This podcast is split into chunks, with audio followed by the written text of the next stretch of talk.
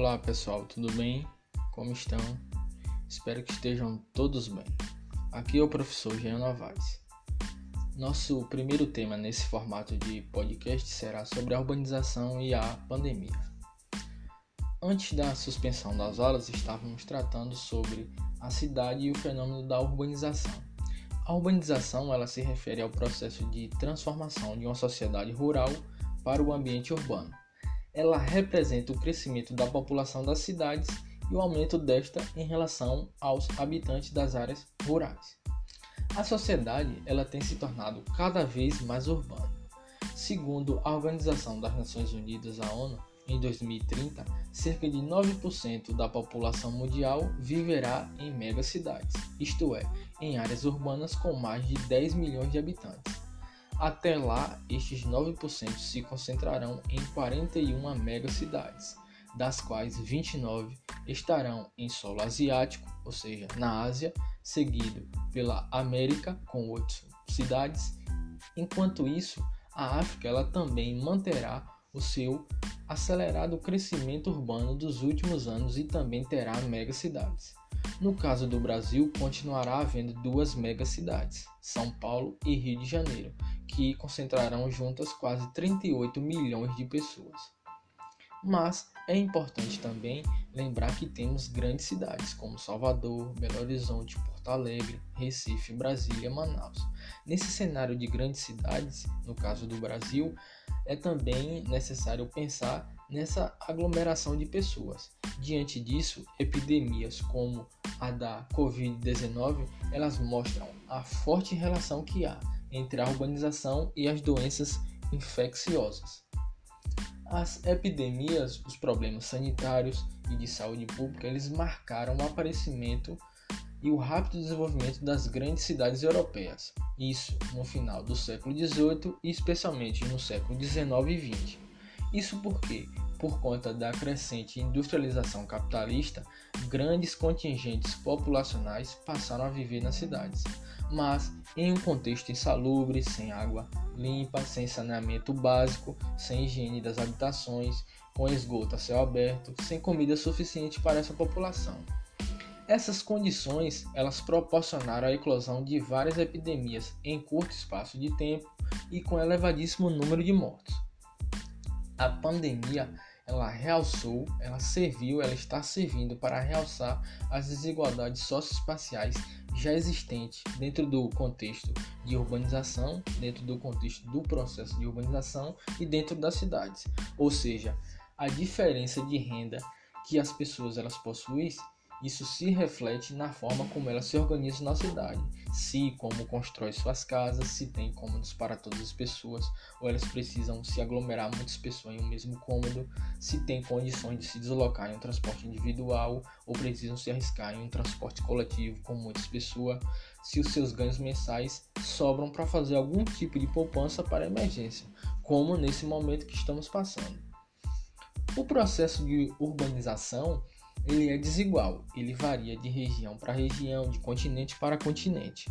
A forma como as pessoas se organizam em cidades de países europeus, ela é diferente da organização das cidades brasileiras, por exemplo.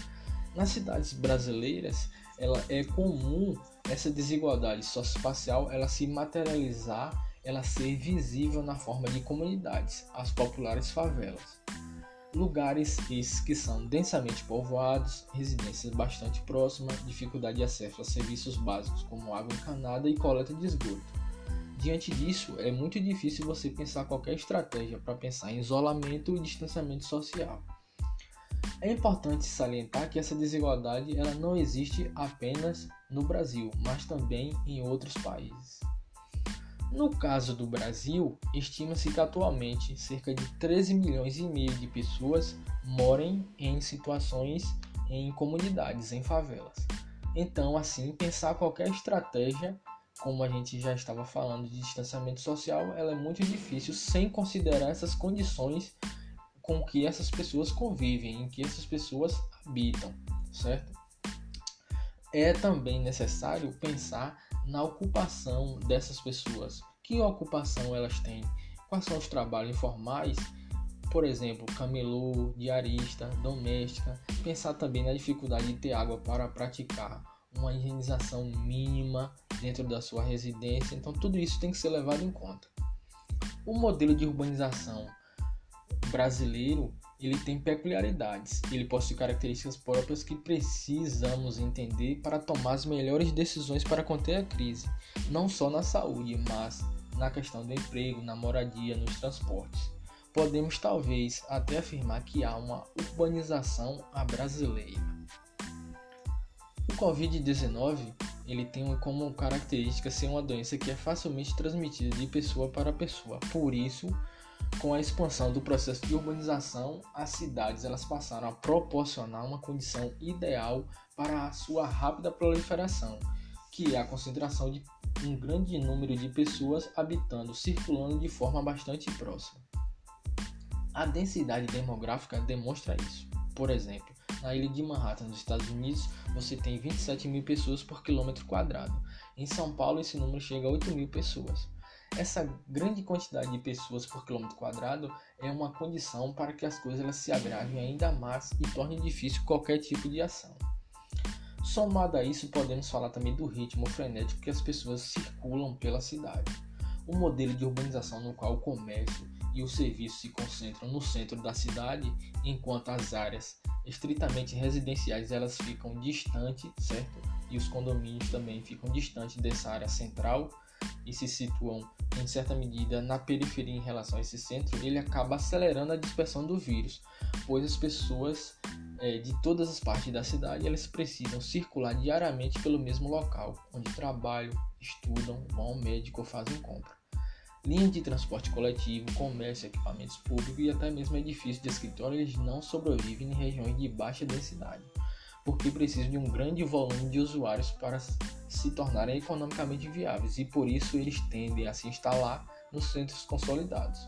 Mas em cidades em que o uso misto e a densidade habitacional são estimulados em todo o território, esses equipamentos eles podem sobreviver de maneira distribuída, criando múltiplas centralidades com certa autonomia, ou seja, é preciso distribuir pelas cidades, pelas áreas da cidade, os órgãos públicos, estimular a formação de centros comerciais em diferentes partes da cidade, para que você não tenha um fluxo de pessoas concentrado em uma única área, em uma única região da cidade.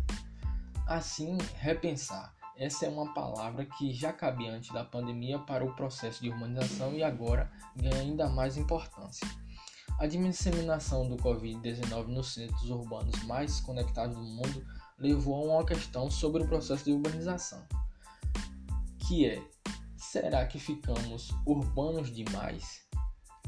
Bom, mas a densidade ela é o que faz as cidades elas funcionarem em primeiro lugar é a principal razão pela qual as cidades elas são consideradas potências econômicas, culturais e políticas. Foi dentro desse tripé aí que elas conseguiram se construir, se constituir ao longo do tempo.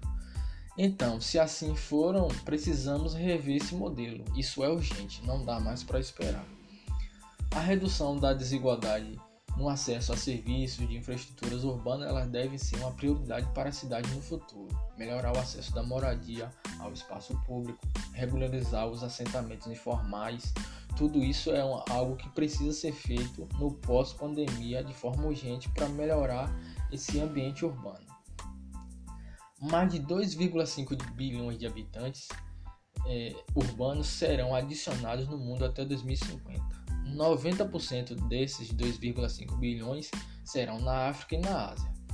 Atualmente estima-se que 1,2 bilhão de habitantes urbanos eles não têm acesso a moradias seguras. Por outro lado, uma grande parte do crescimento futuro ele não será planejado, o que pode elevar o número para 1,6 bilhão de pessoas em 2025 sem condições ideais para habitar nas cidades. Então, é preciso mudar e talvez a Covid-19 ele seja o alerta que irá nos conduzir nessa direção. Na realidade brasileira, isso quer dizer que repensar significa, pelo menos, é, mexer em alguma medida na vida de aproximadamente 85% dos brasileiros que vivem em áreas urbanas, segundo os dados do IBGE 2015. Então, temos um grande desafio e um longo caminho a percorrer, que é repensar o modelo de urbanização, repensar a organização das cidades e tudo isso vai mexer diretamente na forma como as pessoas vivem, como elas sobrevivem, como elas estão distribuídas na cidade, como elas vivenciam essa cidade. Forte abraço a todos, até a próxima.